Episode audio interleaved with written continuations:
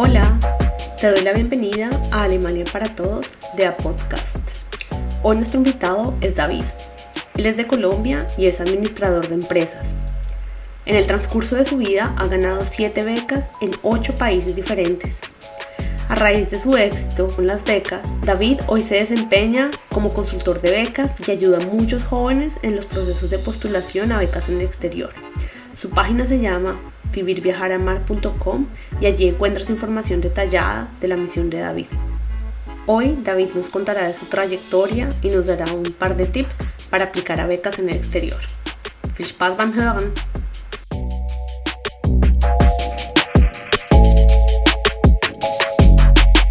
Hola Natalia. Hola David, ¿cómo estás? ¿Me escuchas bien? Todo bien, súper. Perfecto. Bueno, tenemos... Cosas por allá? Muy bien, está, va a caer un, una tormenta, entonces pues está perfecto para los que estén en Alemania, que también se conecten y puedan escuchar tu experiencia. Entonces, pues nada, primero que todo, David, muchas gracias por aceptar la invitación.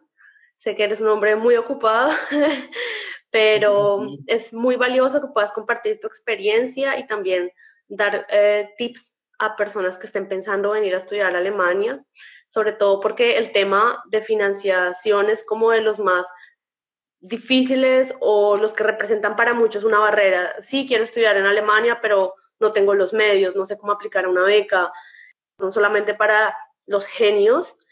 Entonces quiero como primero que de pronto nos cuentes tu experiencia, un poco de tu trayectoria y después vamos como a la parte de, de los tips y abrimos espacio para preguntas.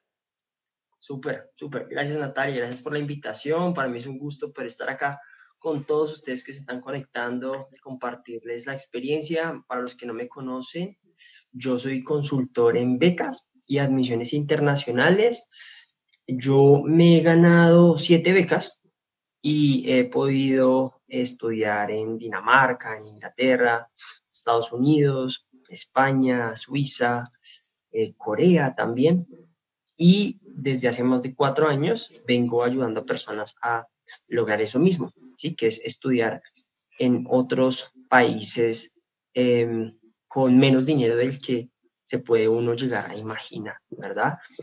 Em, todo empezó cuando, em, bueno, yo me fui a, fui a estudiar inglés al Reino Unido, allá conocí a, a quien se convirtió en mi novia, una coreana, y em, pues tuvimos como una de, a, distancia, pues, y hasta que dijimos como que, bueno, no tenemos que vernos, ella estuvo acá en Colombia y yo dije, bueno, me voy a Corea, no sé cómo, voy a enseñar salsa, voy a enseñar español, voy a hacer lo que sea.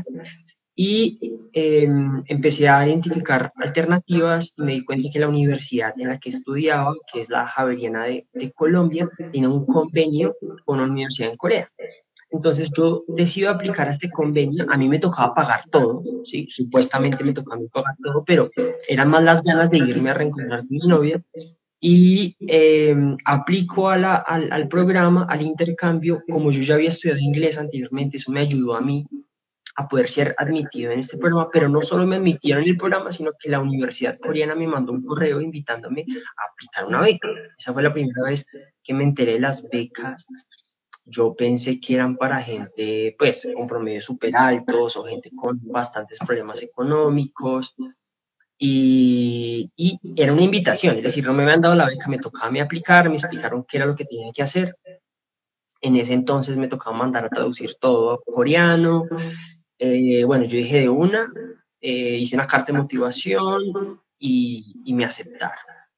Me dieron una beca que me daba la manutención por todo el año que me fui a estudiar a Corea, me dieron los tiquetes y de regreso y el seguro médico.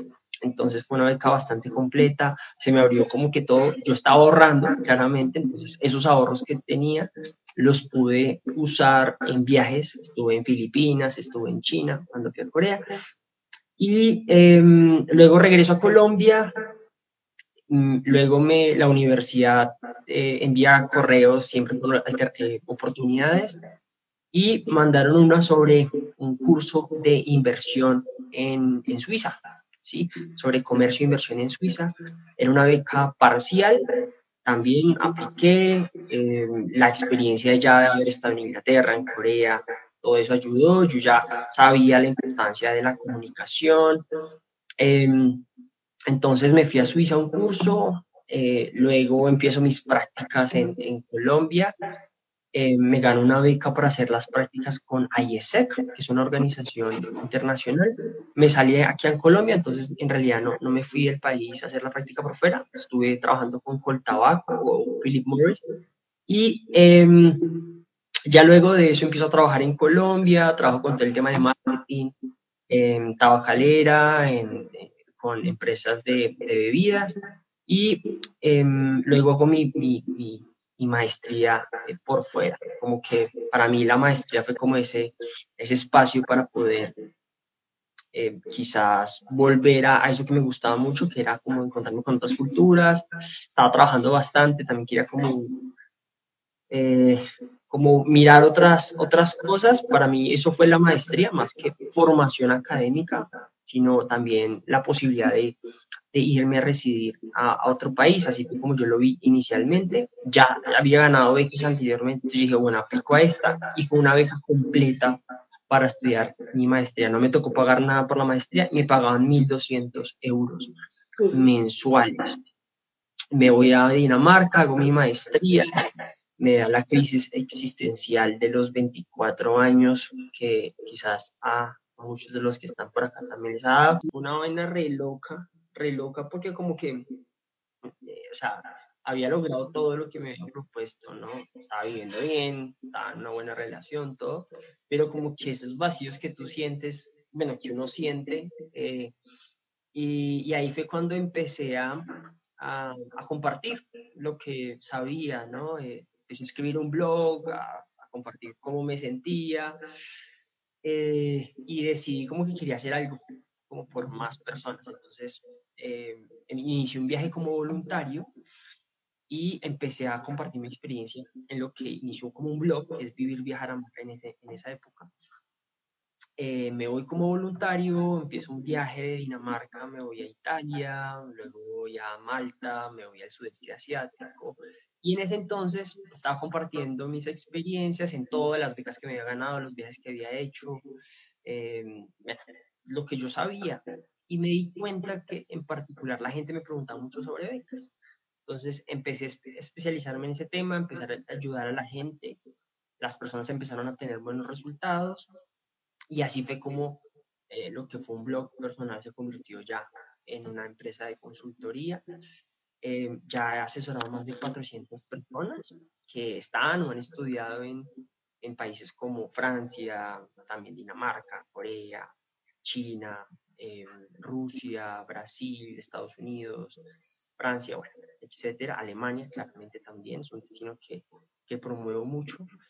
Y eh, ya a partir de ahí me gané otras becas más como en el tema de emprendimiento, me fui a Estados Unidos un año y medio em, por esa empresa que fundé, por los logros que había resultado. Em, creé otra empresa em, que era una caja con la cual desinfectábamos celulares usando tecnología ultravioleta, todo esto fue antes de la, de la pandemia, me fui a Noruega a presentar el proyecto, eh, levantamos 5 mil eh, dólares para hacer el prototipo, luego me voy a España representando Colombia en un congreso de liderazgo en plena pandemia, de hecho el programa era de 20 días y a mitad nos, nos devuelven por, porque nos cogió la pandemia ya.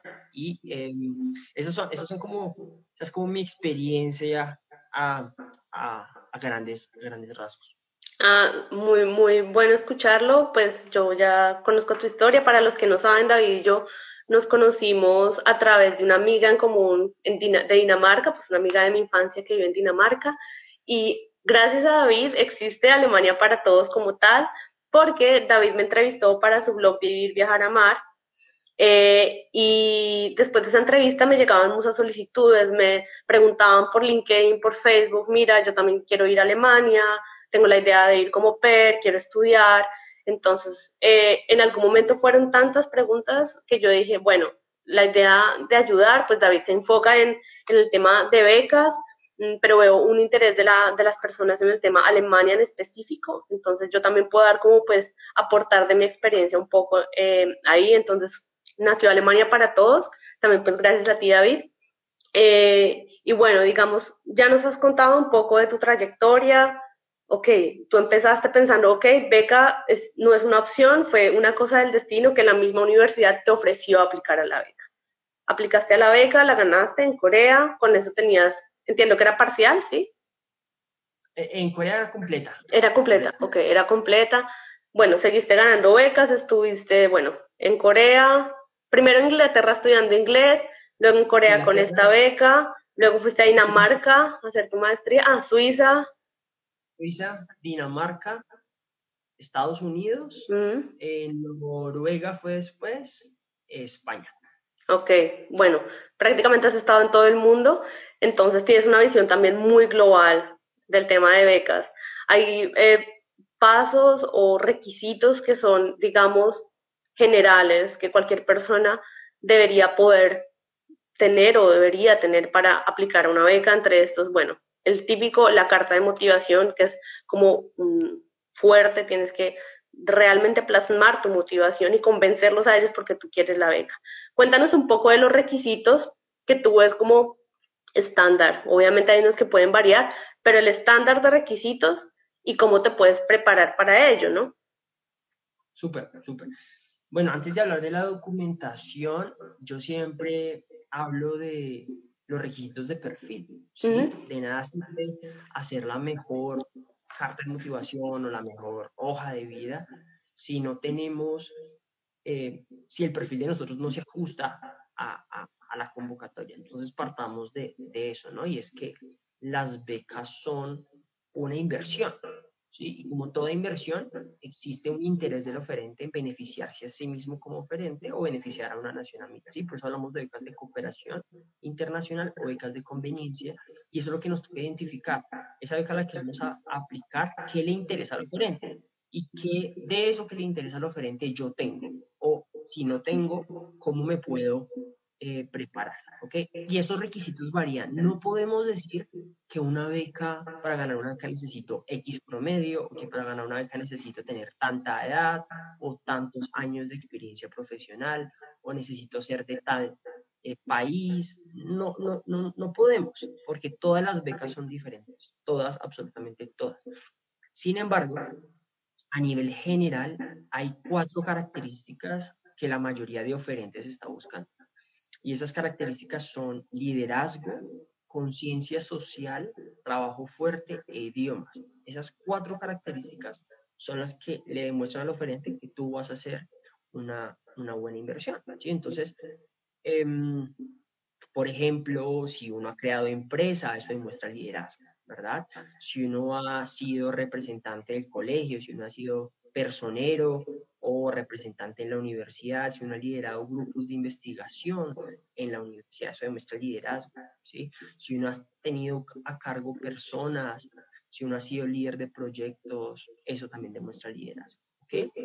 La conciencia social eh, son, son, a ver, no se limitan a actividades altruistas, eh, que cuentan, ¿sí? todos los que son voluntariados, eso cuenta, pero no es solo eso, es ser consciente de los impactos de mis acciones, por más pequeñas que sean, en mis alrededores. Entonces uno puede tener impacto social a nivel familiar, académico, profesional, social, ambiental, ¿sí? Si uno fue profesor, si uno es monitor, si uno em, eh, es voluntario, si uno es activista, em, ese tipo de cosas demuestran conciencia social.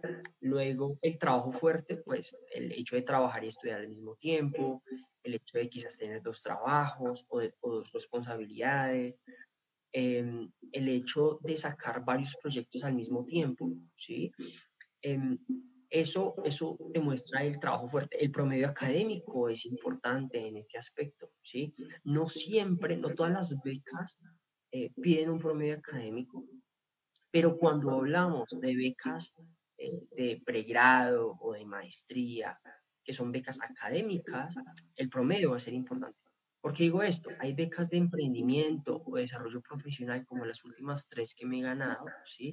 Esas becas nunca me pidieron las calificaciones, ¿sí? Para ir a España no me tocó presentar mis calificaciones, para ir a Noruega no me tocó, ni para ir a Alemania, a, a Estados Unidos. Me tocaba ir a presentar los resultados de mi proyecto, ¿sí? Entonces, toca mirar, pero cuando hablamos de, de, de, una maestría, de un pregrado, el promedio va a ser importante y yo personalmente recomiendo aplicar a becas con promedios del 80% en adelante. Es mi recomendación personal, no, no es que uno no vaya a ganar una beca si tiene un promedio del 70% o del 75%, eh, simplemente es mi consejo para enfocarse en donde uno tiene más chances aparte de becas, tú, Natalia, sabes que hay educación muy barata o incluso gratis en países como Alemania, como España, como Italia. Uno puede estudiar por precios absurdos, ¿sí? comparados con universidades privadas en nuestros países. Em, entonces, esos son, esos son los estos de perfil. Los idiomas también ayudan bastante, ¿sí? Si uno se va a estudiar en otro país donde el español no sea, pues claro, hablar ese idioma eh, y, tener conocimientos básicos del, del, idioma local. ¿sí? Por ejemplo, para estudiar en Alemania, el alemán no es requisito. Hay muchos, muchas universidades que no inglés. Sin embargo, tener unos conocimientos básicos, un A1 de alemán, pues va a permitir eh, como que los cojan a uno sobre otras personas. Eso es algo que también recomiendo. Y ya teniendo eso, del perfil, eh, digamos que claro, lo que sigue sí es la documentación, ¿no? Entonces, normalmente me van a exigir los títulos de los estudios pasados. Entonces, si voy a aplicar una beca de pregrado o de licenciatura, pues voy a necesitar mi título de, del colegio, ¿verdad? Si voy a aplicar una maestría, me van a pedir mi título de, de la universidad, ¿sí? Em, eso en cuanto a la documentación técnica, hay procesos, hay, hay papeles como la legalización, las apostillas. Eh, aquí em, Sánchez está preguntando que si me van a preguntar, pedir el sílabus. Claro, esto depende. No, no, no todas estoy hablando de a nivel general, ¿sí? Esos son como los papeles principales técnicos. Sí o sí, siempre les van a pedir los títulos anteriores y van a ser legalizados y apostillados, ¿sí? A nivel general. Pero puede que hayan convocatorias que les piden, por ejemplo, lo que dice Sánchez, que es en el caso de Italia, algunas universidades piden el sílabus anterior, entonces toca el sílabus de, de la universidad. Sí, para los que no sepan, el sílabus es, son las materias y el contenido de las materias que ustedes vieron. Entonces, eso puede pasar. Pero a nivel general, título, legalización, apostilla, la traducción también, si, si van a estudiar en otro país, la traducción claramente. Y aparte de esos, de esos documentos técnicos, por lo general les van a pedir una carta de motivación y una hoja de vida si van a aplicar una maestría. Si aplican a pregrados, por lo general no piden la hoja de vida. Em, esos son como lo, lo, por ejemplo, eso, eso fue lo que me tocó ir para irme a, a Dinamarca. Me pidieron mi título, me pidieron la carta de motivación, hoja de vida y el certificado del idioma inglés, ¿no? Porque era en Dinamarca. Pero en el caso de España, por ejemplo, eh, hay, hay becas, hay, te van a pedir es, los mismos documentos y te van a pedir la convalidación de, de, de calificaciones. ¿sí? Entonces depende mucho pero eso, hay otras que te van a pedir cartas de recomendación, por ejemplo, o si aplicas a un doctorado, te van a pedir un proyecto de investigación, si aplicas a una beca Chevening, te van a pedir ensayos, ¿verdad? Em, sí, entonces eso es como en cuanto a requisitos. Espero haber resuelto la pregunta. De pronto, ahí puedo hacer una pequeña intervención. Eh, muchas veces es el proceso de aplicación a una beca independiente del proceso de aplicación a un programa de estudio. En mi caso personal, yo no estudié con beca, yo estudié con mis propios medios. Como dice David, Alemania es un país bastante, digamos, barato para estudiar, entonces si uno tiene un mini job puede financiarse fácilmente el estudio. Entonces, en mi caso, yo solamente tuve que aplicar a la universidad como tal y me pidieron el sílabus traducido de mi carrera. Yo estudié ingeniería civil en la Universidad Javeriana, donde está la lista de todas las materias que vi para ellos convalidar, a ok, equivale el pregrado Javerianas Ingeniería Civil al pregrado de nosotros. Incluso hubo dos materias que yo no vi en mi pregrado, pero tenía que verlas para convalidar el pregrado con el de acá y tuve que verlas. Entonces, antes de empezar maestría, tuve que ver dos materias de pregrado como para nivelarme al pregrado Ingeniería Civil de mi universidad alemana. Entonces, este proceso es como que la parte técnica que dices título, eh, apostillas, traducciones, a veces es como para la universidad como tal, pero entonces a veces es el proceso de beca es otro donde te piden ya como esto, la carta de motivación, tu hoja de vida, ¿verdad? Sí, sí, es un buen punto.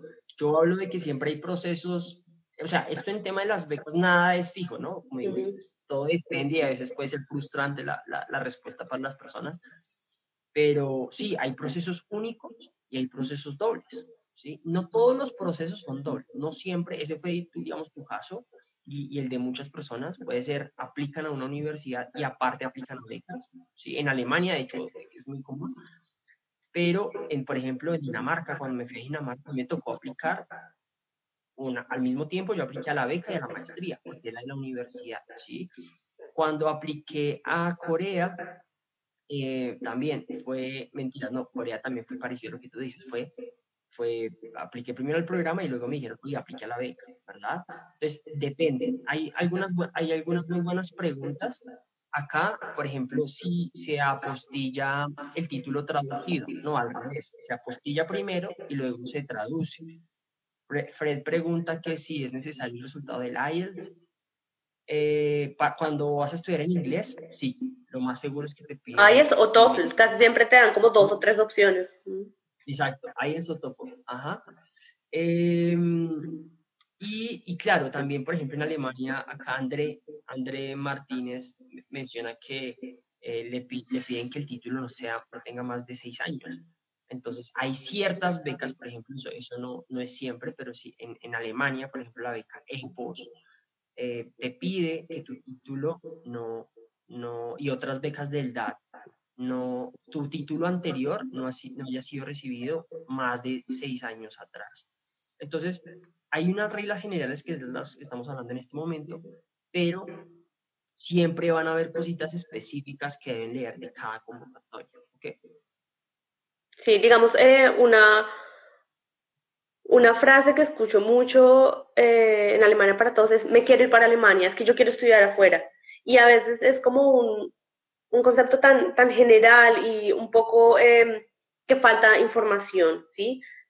Ahorita en Alemania, bueno, hay muchas opciones, es un país barato, pero a veces también hay mucha más competencia y hay muchas más ofertas en otros países. Por ejemplo, Corea no es algo que todo el mundo tenga en mente, ah, vamos a estudiar a Corea o no sé, como tú dices, em, estuviste en Noruega, en Dinamarca, hay muchas opciones, ¿sí? Entonces, de pronto también lo que tú comentabas al comienzo, ver tu perfil, ver el perfil de las, primero de los programas de estudio, porque tiene que gustarte el programa de estudio y el perfil que pide la beca, ¿sí? De pronto no cerrarse al inicio solamente a un país, a menos que pues tengas el idioma y de verdad quieras ir a ese país. De pronto considerar también otras opciones. Total, sí, total, totalmente de acuerdo. Entre más flexible uno sea, todo va a salir mejor o, o, o más alternativas va uno a tener. Claro, cuando hay casos de personas que me dicen, David, me acabo de ganar, me acaban de aceptar en una universidad, necesito una beca para este programa. Y me digo, wow, es complejo, es mucho más complejo que una persona que diga, me quiere del país, eh, a donde sea.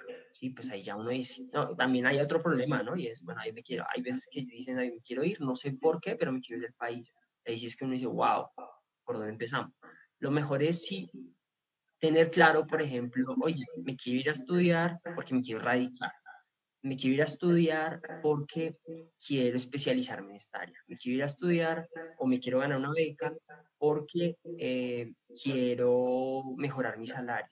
¿sí? Todo esto a uno le da, le da opciones, ¿no? Hay gente que se quiere ir por el hecho de irse a radicarse en otro país y está bien. Y hay gente que se quiere ir porque quiere luego trabajar como traders en un banco y eso está bien. Sí, hay gente que se quiere ir porque quiere vivir gratis por un año, dos años. Todos son válidos. Lo importante es entender cuáles son eh, esos motivos y así ver cuáles son las alternativas. Tú tocaste otra cosa súper importante y son los países claro, entre más, entre más reconocido el destino o la universidad, van a ser más selectivos ellos, ¿sí? Entonces, un Estados Unidos, Reino Unido, Canadá, Australia, España, que son, digamos, los top 5, van a ser mucho más selectivos a un Corea, a un Turquía, a un Hungría, a un Polonia, ¿sí? a un Rusia.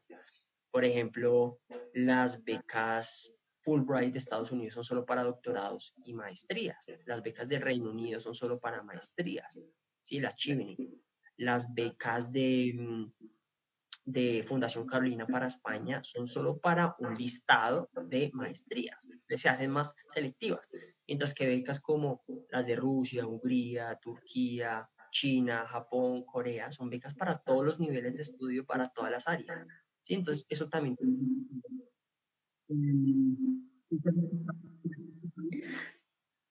Tengo un problema con el audio, no te escucho.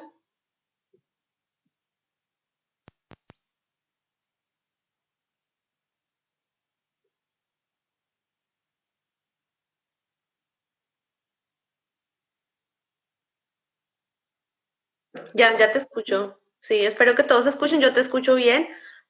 ¿Mm? Me estaban llamando, me estaban llamando, es por eso, me llaman por WhatsApp, entonces no le puedo dar acá. Ah, entiendo.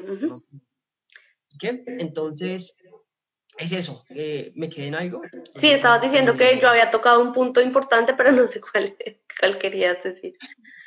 Eh, ah, no, eso, que entre los países sean más selectivos, pues más reconocidos van a ser más selectivos, entonces vamos a tener más chances en otros, bueno, también depende del perfil, ¿no? Hay perfiles muy buenos que pueden aplicar a una beca en Harvard, ¿no? Y se la van a ganar, ¿no? Entonces, esto también, también tiene que ver mucho con esa identificación de qué tan bueno es mi perfil para esa beca a la que voy a, a la que voy a aplicar. Em, Alemania es un país bien competido, sí, es competido eh, y lo que le digo a la gente, incluso los programas académicos que son gratis, son competidos, precisamente por eso mismo. Entonces hay que, hay que prepararse de la mejor manera.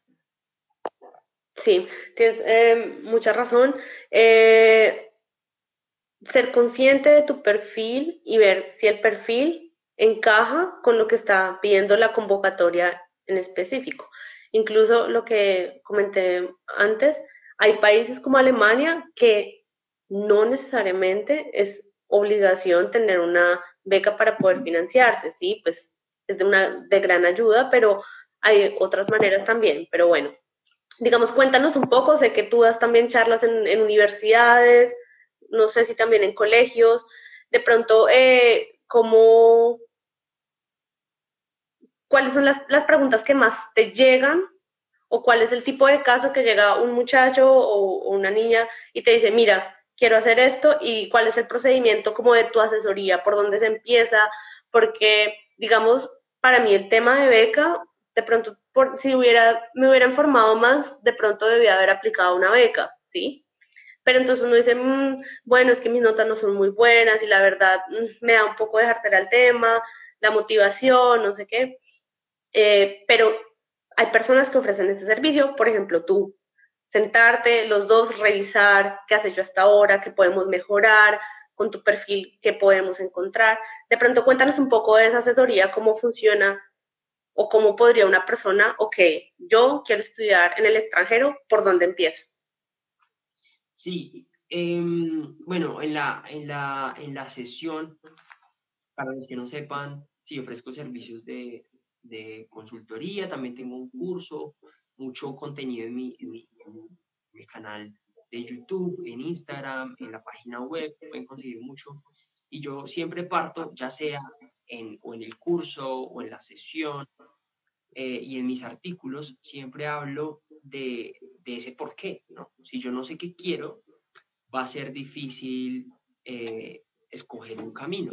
¿sí? Entonces, primero y empezamos por eso, identificar qué es lo que yo quiero, ¿no? Em, me quiero ir a radicar o quiero estudiar en este programa porque me interesa mucho el nombre de la universidad. De nuevo, no hay una respuesta correcta, todas son correctas, pero es importante identificar eso. Y ya a partir de eso empezar a ver alternativas, ¿sí? De acuerdo al perfil de la persona, de, las, de, los, de los puntos que ya tocamos, ¿no? Liderazgo, conciencia social, trabajo fuerte y demás. Dependiendo de eso, se mira cuáles son las alternativas. ¿sí?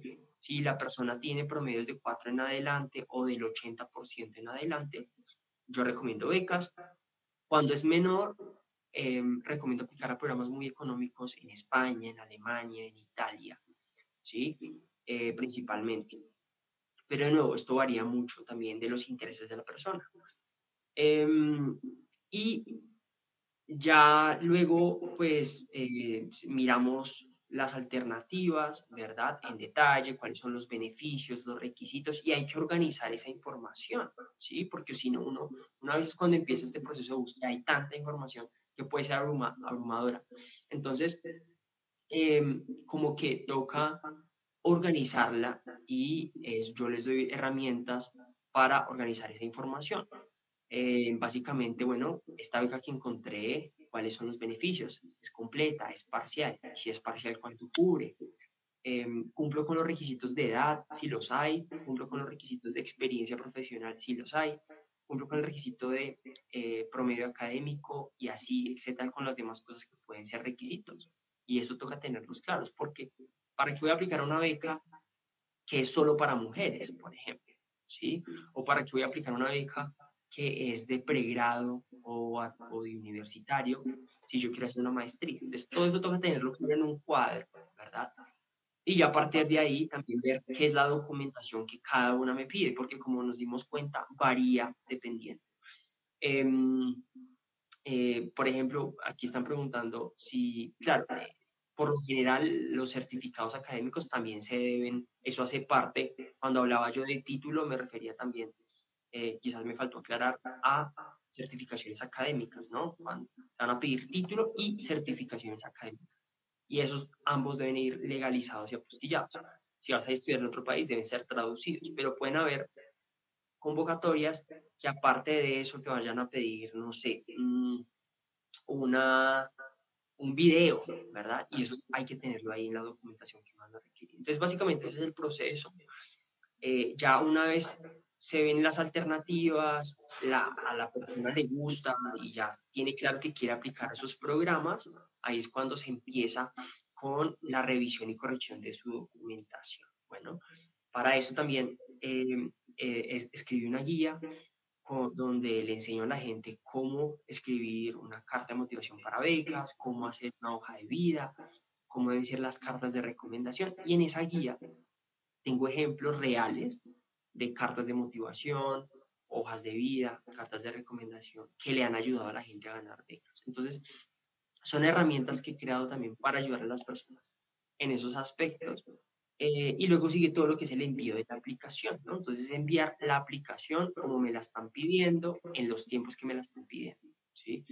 Eh, y eso es lo que hace, ese es el proceso de una aplicación exitosa. Perfecto, David. Cuéntanos un poco, bueno, creo que la pregunta eh, ocurre arriba, que si hay becas para pregrado. ¿Qué tipos de beca hay? hay? Entiendo para Alemania, por ejemplo, hay una beca que es del TAE para estudio del idioma alemán. Hay becas, pues beca préstamo con futuro. Mejor dicho, hay diferentes tipos de beca, como tú dices, todo depende, pero digamos, hay becas para idiomas, hay becas de pregrado, de posgrado, de investigación, de doctorado. Cuéntanos un poco. Eh... Súper, súper. Bueno, para los que estén, estén interesados en estudiar en Alemania, eh, ayer precisamente publiqué un video en el canal de YouTube que se llama, bueno, son las 10 mejores becas para estudiar en Alemania. Bueno, en ese video les explico cuáles son las 10 mejores becas con sus beneficios, los requisitos y el proceso de aplicación. Es un video súper completo. Hablamos de todas, todo tipo de becas, maestrías, universitario, pregrado, licenciatura, doctorados, cursos de idiomas, ¿sí? Eh, entonces, para que lo revisen, creo que lo va a publicar mañana en, en Instagram también. Eh, y en realidad hay todo tipo de becas, o sea, hay becas de todo, de todo, de todo lo que se pueden imaginar. Como les dije, me fui a un curso, por ejemplo, de una semana a Suiza, ¿sí? Me fui a, a Estados Unidos a un curso de emprendimiento, más bien como una formación en emprendimiento de mes y, de mes y medio. Entonces, hay todo tipo de becas. Eh, sí hay becas de pregrado, pero por lo general, entre más alto el nivel de estudio, van a haber más becas. Entonces, hay, hay más becas de doctorado que las que hay de maestría y hay más becas de maestría que las que hay de pregrado, ¿sí? Em, y lo mismo, hay más becas de pregrado que las que hay de idiomas. Esa es la regla.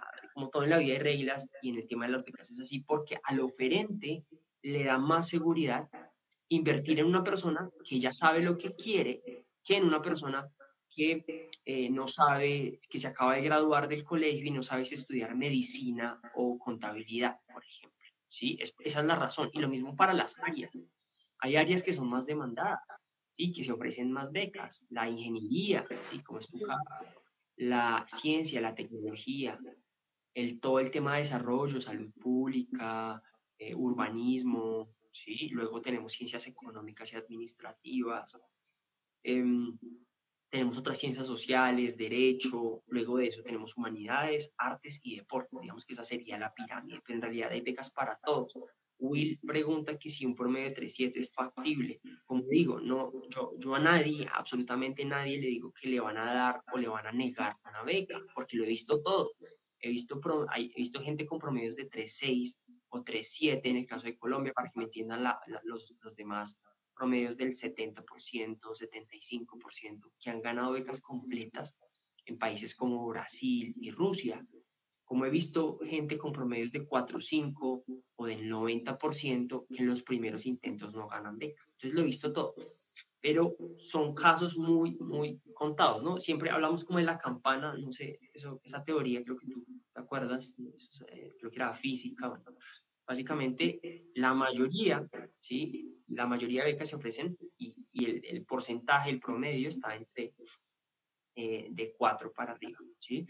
Pero se puede, se puede, se puede. Toca mirar el tipo de beca, qué tan competida es, pero yo, por ejemplo, no recomiendo un Col Futuro, una Achieving, una Fulbright, eh, estas becas competidas a un promedio de 3.7, no, no, no, Alguien pregunta acá, David Blanco pregunta, bueno, él está interesado en una beca de maestría, ¿cómo empiezan el proceso? Lo primero que yo le recomendaría es informarse, ¿sí?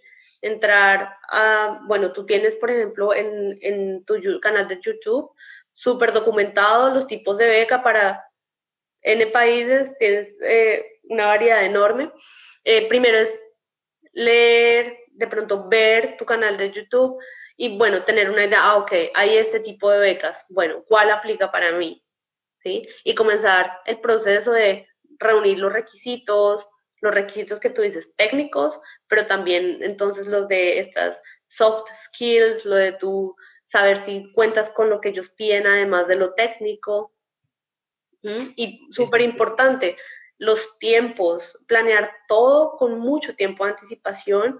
Eh, tuve el caso, no era una beca, pero era un programa de maestría que yo quería entrar mucho y necesitaba el resultado del examen del IELTS para enviarlo y el resultado me llegó después del cierre de la fecha de aplicación y no pude aplicar. Entonces me sentí como, ah, debía haber presentado el examen IELTS antes, ¿sí? Entonces como que perdí ese chance. Todo planearlo mucho, tener en cuenta las fechas de los exámenes, sobre todo si es el caso de Alemania, a veces las fechas los cupos para los exámenes oficiales se llenan muy rápido. ¿sí? Tener en cuenta que de pronto no cuadra eh, la fecha, entonces no esperarse a la última fecha, sino todo como con un tiempo de anticipación, ver los tiempos, ok, cuánto tiempo necesito para crear mi hoja de vida, mi carta de motivación y luego para revisarla, porque no solamente sentarse y escribirla, sino dejar que la lean cinco o seis personas que ya han tenido la experiencia o un asesor como David, pues para que cuantos más ojos la vean, como que esté mejor revisada y mejor construida. Claro, tú tocaste algo muy importante y esas son las preguntas frecuentes y es, bueno, ¿cuándo empiezo el proceso? No? El proceso empieza lo más pronto posible, porque eh, entre más pronto, pues usted va a saber qué tiempo tiene para prepararse, eh, cuál es la documentación y, va a poder ver sus alternativas. Mucha gente se preocupa, ah, bueno, esta beca ya venció. Las becas se, se abren todos los años y la mayoría de, de becas se ofrecen todos los años. Entonces, si una, no sé, si la beca hace poco cerraron en España, en Italia, estas últimas semanas han cerrado bastantes becas. Entonces, ya sabes que esa universidad, ¿sí? por ejemplo la Universidad de Bolonia, pues más o menos en mayo ofrece becas. Ya sabes que la Universidad de Trento, cierra en abril, bueno, y ese tipo de cosas te hace, por eso la organización es súper importante para que, listo, si quizás este año no puedo, pues empiezo, empiezo, eh, ya me preparo para el próximo, o incluso ver desde ahorita, listo, no pude a estas, pero a cuáles convocatorias voy a, voy a poder aplicar en septiembre, porque hay becas todo el año, todo el año hay becas. La gran mayoría se ofrecen entre septiembre y febrero. Ahí es donde se ofrecen la gran mayoría, pero el resto hay becas todo, todo el año. Entonces sí, hay que empezar el proceso con tiempo. Em, hay que empezar a, a, informarse. Yo creo que ya este es un gran paso de la gente que está acá. Ya creo que hemos hablado de, de, qué son las becas, por qué se ofrecen, ¿verdad? Entonces ya sigue el paso de empezar a coleccionar esa información. Hay bastantes herramientas. Eh, puedo ayudarles con, con, todo el gusto, me contactan, en mi página web pueden ver mucha información. Em, y sí, no sé, la idea podemos seguir aquí viendo, viendo preguntas, la idea aprovechar al máximo y ayudar a la gente con esas preguntas que, que tengan. Mira, eh, alguien nos pregunta, 4.3 de promedio para Chevening, ¿está bien? Sí, está muy bien, está muy bien. Beca para estudiar inglés, bueno, ya es un caso muy específico. Inglés puede ser inglés en Canadá, puede ser inglés en Malta, puede ser inglés en otro país. Es muy, depende, ¿no? Es sentarse y revisar qué opciones hay. Pero, pero las becas de inglés, como decía, acuérdense de la pirámide, entre más alto el nivel de estudios van a haber más becas. Y las becas de idiomas son de las que menos hay y las que son menos generosas. Entonces, si uno se quiere ir a estudiar a Inglaterra con todos los gastos pagos por un año, difícil. ¿sí? Uno puede conseguir becas de idiomas online, becas de idiomas de un mes, de dos meses. Entonces, eso hay que pensarlo. Si quieren, lo mejor que pueden hacer ahorita para sacar el, idioma adelante es empezar a estudiar desde ya.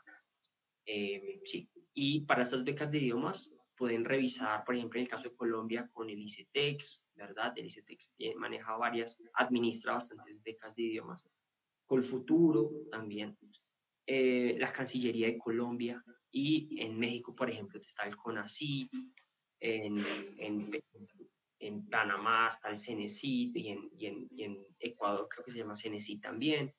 En Perú está Pronabec y ellos ofrecen estas becas que de nuevo son becas parciales en su mayoría o, eh, y son más escasas o selectivas. Hay veces que son dirigidas a personas de ciertas etnias, de, de ciertas, sí, son muy selectivas, por lo mismo, porque hay mucha demanda.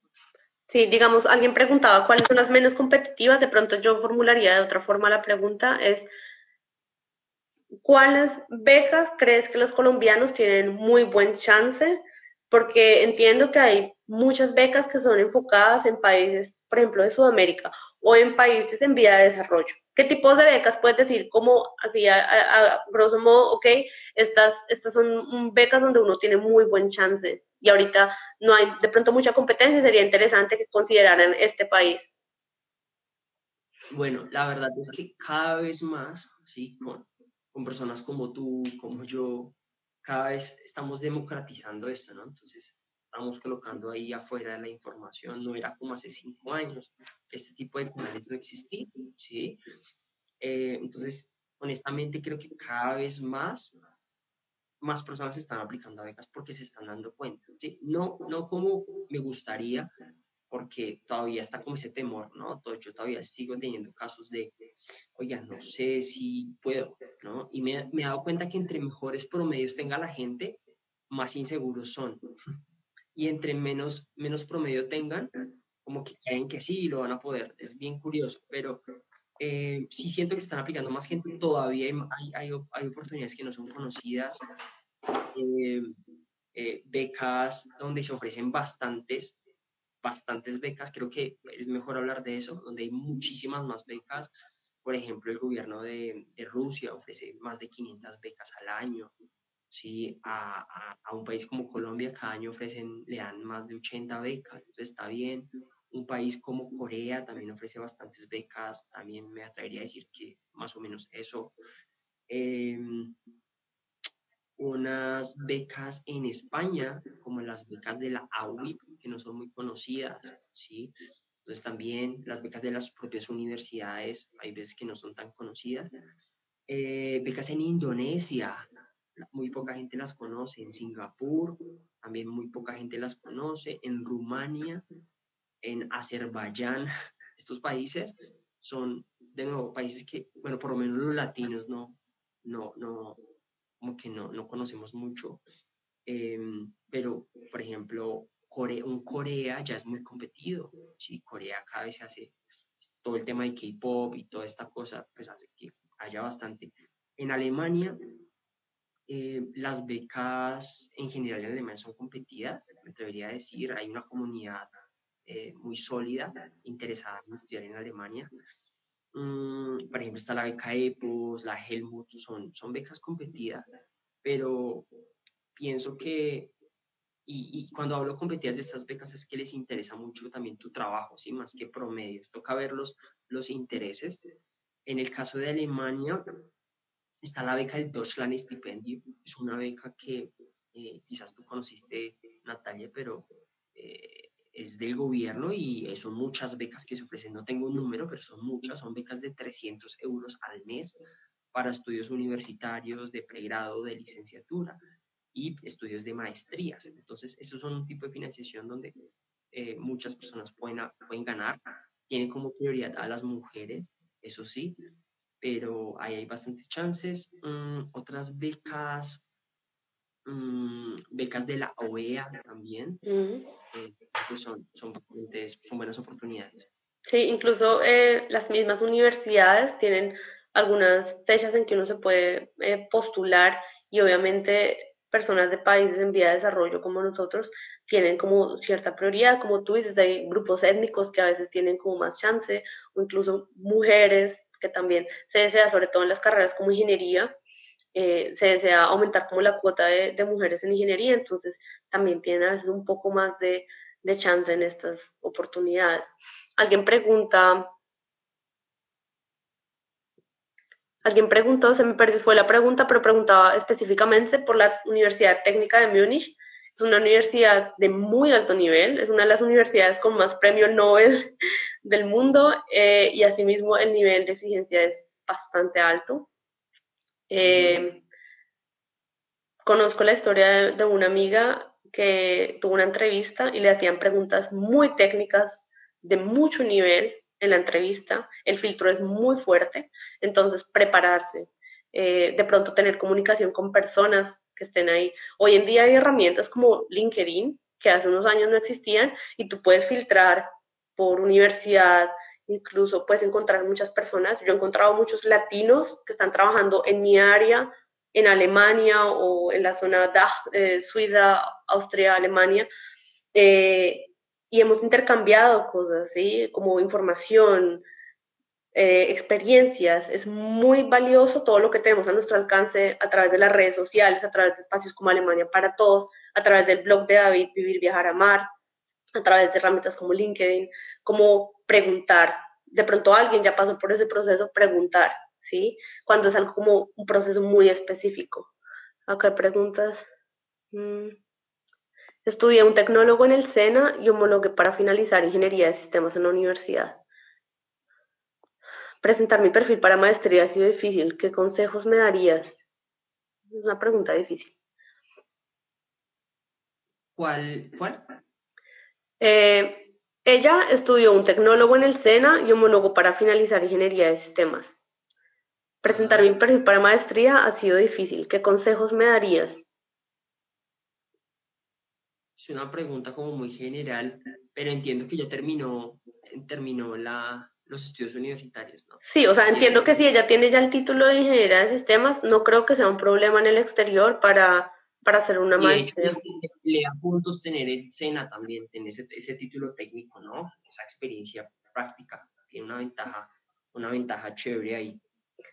Mm, alguien pregunta, ¿la AUIP son para pregrado? No conozco esa beca, ¿tú debes conocerla, David? La beca, es la beca para estudiar en España, no, son becas de maestría y doctorado. ¿Alguien pregunta? ¿Qué tal es aplicar para una beca en Francia para doctorado? Una beca en Francia para doctorado, em, sí, sí, hay, hay becas para, para Francia en doctorado. El Campus France tiene bastantes eh, bastantes em, oportunidades, métanse en la Campus France en su determinado país. Em, sí, las universidades por lo general tienen ese, esas, esas becas, ¿sí? Revisen. Eh, la beca Eiffel, si no estoy mal, también es para doctorado. sí, estoy casi seguro que la beca Eiffel también es para doctorado. entonces sí, hay opciones digamos, alguien pregunta si para hacer una maestría debo saber inglés. Eh, depende, hay países como Francia o Alemania que si vas a estudiar en el idioma eh, inglés o en el idioma francés o en el idioma alemán, pues necesitas básicamente el requisito del idioma local. Ahora, si tienes el idioma inglés, pues te abrirá de pronto también muchas puertas. Si vas a estudiar, por ejemplo, en el caso de Alemania, una maestría en inglés, normalmente solamente te piden el requisito del idioma inglés, ¿sí? Que si tienes el alemán, como decía David antes, claro, es un plus, como que saben que te interesa la cultura, por lo menos, y el idioma. Alguien pregunta, ¿es más accesible el costo de una maestría en Suiza comparado al resto de Europa? No, no. no. Suiza es demasiado costoso, creo que es el caso contrario. Toda Europa es más barato que estudiar en Suiza. Todo es más barato que Suiza. Sí.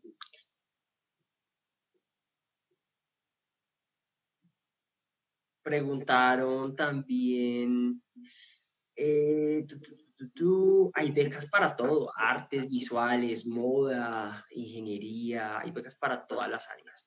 Recuerden que, hay, que, que hayan unas que se ofrecen más, no, no, o sea, no quiere decir que no hayan para las otras. Hay, pueden haber menos, pero las hay. Alguien pregunta, ¿qué recomiendas para aprender inglés a bajo costo en el exterior? Creo que la pregunta del idioma ha venido varias veces. David había comentado que informarse en Colfuturo, en el ICETEX, que hay varios programas para mejorar el idioma inglés y ofrecen también un tipo de financiamiento.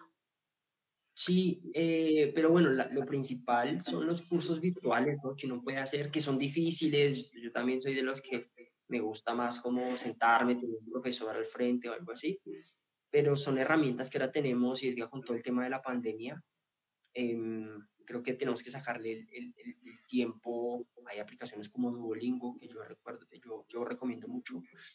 Em, en mi en, en, Instagram, en mi Instagram pueden ver, hay un post que tengo sobre herramientas para aprender inglés gratis, son como 15 herramientas. Em, hay muchas, hay muchas, pero es muy autodidacta. O sea, aquí al fin y al cabo, y esta información que estamos dando, incluso el curso, la sesión de consultoría, eh, somos guías al fin y al cabo, ¿no? Y hay mucho trabajo que tenemos que hacer como ese, ¿no? Mm. Eh, ganarse una beca no ocurre de un día para otro, el aprender inglés no ocurre de un día para otro, em, pero si sacamos el tiempo y si cada día hacemos un poquito de eso, vamos a acercarnos más rápido a la, a la meta y, eventualmente vamos a llegar allí. Claro, es, eh, tal cual, tú puedes estudiar eh, el mejor instituto de idiomas, pero si no te atreves a hablarlo, a cometer errores, a practicar, como que todo también es parte de lo que tú pongas de ti para mejorarlo. No necesariamente conozco personas que viven hace 10 años en Alemania y no manejan el idioma alemán. Asimismo conozco personas que todo el tiempo han vivido en Colombia y han llegado a un nivel bastante alto de alemán. Entonces no siempre es el lugar, sino la dedicación que tú le pongas también al tema del idioma. Una eh, Laura, creo, nos pregunta qué tan competido es en Alemania para ingeniería siendo mujer para doctorado. Eh, creo que tenemos muchos chances. Compartir la historia de una amiga que hizo su doctorado en geomecánica en la Universidad Técnica de Darmstadt. Está en la página alemaniaparatodos.com, está su historia, eh, su experiencia haciendo doctorado. Eh, también conozco la historia de una colombiana, también de Bogotá, que hizo una maestría en ingeniería eh, biomédica, en una, un doctorado en ingeniería biomédica en Alemania y, y se fue luego a hacer un postdoctorado a Estados Unidos. Entonces, bueno, en el tema de investigación, Alemania, bueno, mucho, mucho campo en ingenierías, en medicina. Bueno, creo que en todas las áreas realmente. Bueno, creo que... Estaban, preguntando por el tema de la edad también. Y si se puede ganar una beca de maestría con otra maestría. Y nuevo, es que depende, como les digo, depende, pero sí hay, hay, hay programas en los que tener una maestría no hay ningún problema, como hay otros que eh, no, no, no son para personas que ya tengan maestría. Y con la edad, eh, asesoré a una persona de más de 40 años que está haciendo sus estudios de pregrado o de licenciatura en, en, en Alemania, ¿sí? Entonces, no hay un, una edad como tal para, para ser aceptado en Alemania. De hecho, Natalia, creo que tú nos puedes, eh, puedes verificar eso, ¿no? La gente en Europa, gente que tiene muchos años y sigue estudiando en la universidad. Yo tenía una compañera en maestría que tenía 42 años y está, de Brasil y estaba haciendo su maestría. Digamos, la edad no siempre es un impedimento, siempre que no esté específicamente en los requisitos, ¿sí? Claro. Son más... Una universidad, uno nunca le va a pedir una edad, ¿verdad? Una universidad. Alguien pregunta, ¿los eh, programas en estudio de género o ciencias sociales son muy competitivas? Eh, es, un tema que mucha gente está interesada, pero no, no, no diría que, que sea muy competitiva como tal, pero sí es algo que he notado. Es, es, un tema que está como en auge, todo esto de estudios de género. Em, entonces, sí, sí, eh, me parece que hay, hay oportunidades eh, que sean muy competidas, no sabría decirlo, pero sí hay bastantes programas en estudios de género. Em, eh, para los que estudian, los que preguntan por artes visuales, hay, mi hermano Esteban ganó cuatro o cinco becas para estudiar en Estados Unidos su maestría en, en la escuela, en, la Universidad de Savannah, Savannah College of Arts, en Estados Unidos. Entonces hay bastantes y se tiene el programa de jóvenes talentos artistas. Entonces hay bastantes para. Mm. Bueno, alguien pregunta, ¿qué tan difícil es conseguir una beca de maestría cuando tengo maestría? Bueno, yo creo que no es difícil, de hecho de pronto valoran que ya tengas un, un título antes, incluso hay maestrías en Alemania que te piden número de créditos que equivale a pregrado de maestría de Colombia. Entonces, como que tener una maestría antes no, no, creo que tenga un nivel, sea negativo, de pronto incluso positivo. Eh, sí, van a haber programas en los que va a ser positivo, pero por ejemplo hay, hay becas en España que si ya hay una beca, por ejemplo, en la Universidad de Luis Vives, eh, creo que la de la Universidad de Salamanca también, eh, perdón, la Universidad de Valencia y la Universidad de Salamanca explícitamente piden que la persona no haya estudiado maestría antes en un país. Entonces, depende, pero a nivel general también estoy de acuerdo contigo que, por ejemplo, para una Fundación Carolina, conozco casos de gente que se ha ganado becas para la Fundación Carolina con, con ya una maestría, conozco casos de gente que está estudiando ética en Suecia, que ya tenían una maestría. Mm, alguien preguntaba Ok, un momento. Verónica, las becas para ingeniería eh, las puedes ver también, hace, hace, si te metes a mi, a mi perfil de Instagram, ahí tenemos un listado de las 10 mejores becas de ingeniería. No sé si Natalia lo, lo viste. Sí, sí, de hecho vi que lo pusiste estos días. Bueno, yo creo que ya llevamos una hora de pronto para cerrar un poco. Hay mucha información allá afuera, como dice David, a veces uno se siente abrumado de tanta información, a veces es necesario tomarse el tiempo, sentarse, qué es lo que tengo y qué opciones hay, no cerrarse de pronto a un solo país, ver qué opciones hay, informarse. David tiene un canal de YouTube súper completo con información de becas para muchos países, para cursos de idiomas. De pronto puedes compartir tus datos, todos tus... Eh, sí, tus, tus perfiles, eh, Facebook, Instagram, YouTube, para que la gente pueda informarse y si más adelante necesita tu asesoría, pues también eh, pues contar con ella. Súper, sí, sí, sí, claro que sí. Em, sí, pueden contactarme en mi página web vivirviajaramar.com. El canal de YouTube se llama igual, Vivir, Viajar, Amar. Y en Instagram estoy como vivir, raya al piso, viajar, raya al piso, amar. Voy a dejar, vas, a escribirles acá los estos. Em, muchísimas gracias, Natalia, por, por todo.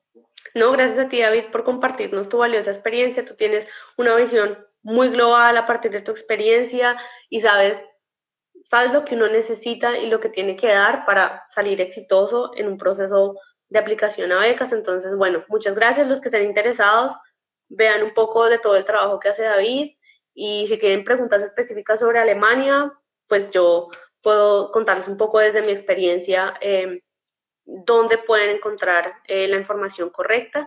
Muchas gracias David, muchas gracias a todos. Dale, que estén bien, estamos hablando. Chao. Chao. Si te ha gustado el programa, compártelo con tus amigos o déjanos un comentario. Gracias por escucharnos y auf Wiederhören. Más información y entrevistas las encuentras en nuestra página www.alemaniaparatodos.com.